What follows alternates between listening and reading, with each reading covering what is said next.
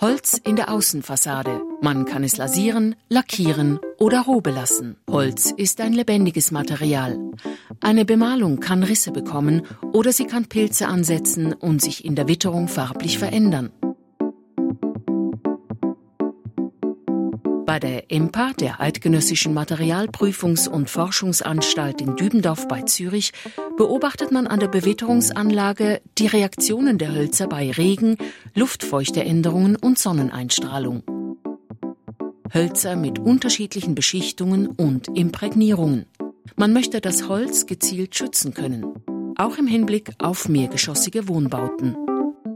Wir arbeiten vor allen Dingen auf Fichte, weil das die wichtigste Holzart im mitteleuropäischen Bauwesen ist, wie wir äh, wissen. Aber wir ähm, wissen auch, dass sie in der Haltbarkeit an der Fassade durchaus ihre, ihre Nachteile hat. Und unser Ziel wird es sein, oder ist es, mit der Industrie zusammen sogenannte ja, Garantiezeiten von 15 Jahren zu erreichen. Das heißt, dass eine Beschichtung äh, im Außenbereich, äh, unabhängig jetzt von der Intensität der Bewitterung, über 15 Jahre lang ästhetisch und technisch ihre Funktionssicherheit erfüllen kann. Aktuell im Gespräch ist die Nanotechnologie. Produkte zum Beispiel mit kleinsten Silikonpartikeln. Besprüht man damit ein Brett, perlt das flüssige Wasser ab. Aber wie lange hält dieser Effekt bei Bewitterung? Vergleiche werden angestellt. Zuerst mit einem unbehandelten Brett. Der Wassertropfen dringt sofort ins Holz ein.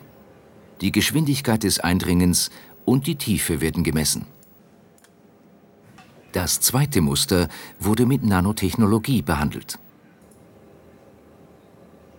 Der Tropfen bleibt an der Oberfläche. Und schließlich eine mit Nanotechnologie behandelte Probe nach der künstlichen Bewitterung. Das Brett hat Risse bekommen und der Tropfen dringt etwas ein. Wie lange schützt also Nanotechnologie vor Feuchtigkeit, Licht, Vergrauung? Das will man hier herausfinden und Verbesserungen entwickeln. In der Arbeitsgruppe Holzschutz der EMPA Holzabteilung in St. Gallen setzt man auf biotechnologische Verfahren.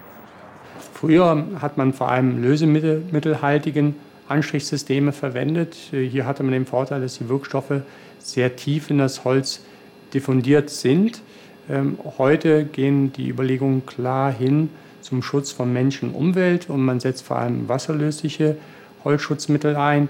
Die haben aber ein Problem, nämlich sie dringen also viel schwieriger in das Holz ein. Und wenn wir also weiterhin mit Holzarten wie Fichte und Tanne arbeiten wollen, äh, müssen wir in der Lage sein, die Drängbarkeit des Holzes erhöhen, um die Substanzen erst überhaupt in das Holz hineinzubekommen. Man möchte also erreichen, dass etwa Fungizide gegen die Vergrauung oder Imprägnierungsmittel gegen Feuchtigkeit von innen her wirken können. Man hat nun einen Pilz entdeckt, der helfen kann.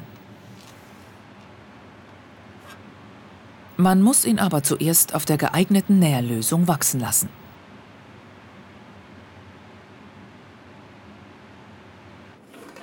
Die EMPA hat mit der Industrie bereits Kontakt aufgenommen, um diese Prozesse zu industrialisieren.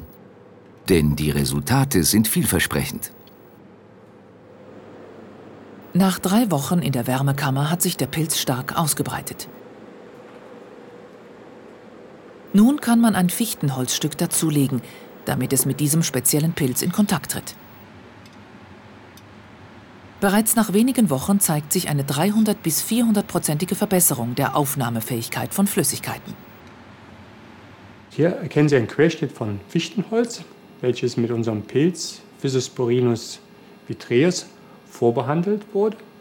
Und was man hier sehr schön erkennt, ist, dass der Pilz lokal die Zellwand abgebaut hat und dadurch wird das Holz durchlässiger für Flüssigkeiten.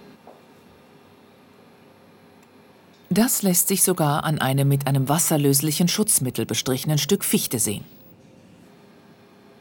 Man erkennt sehr schön, dass unser Pilz die Holzstruktur deutlich verändert hat und dadurch können also die fungiziden Wirkstoffe tiefer in das Holz eindringen und die Randzone der Holzprobe ist optimal geschützt.